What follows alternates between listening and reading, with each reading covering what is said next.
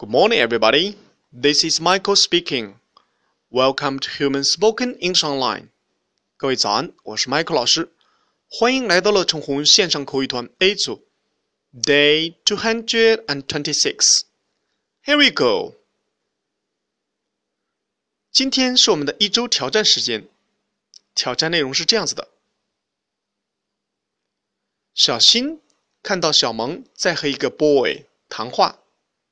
他想知道那个男孩是谁，他该怎么问呢？请从我们上周学过的内容当中挑选一句。提醒一点，男孩是 boy，boy。相信大家都能挑战成功。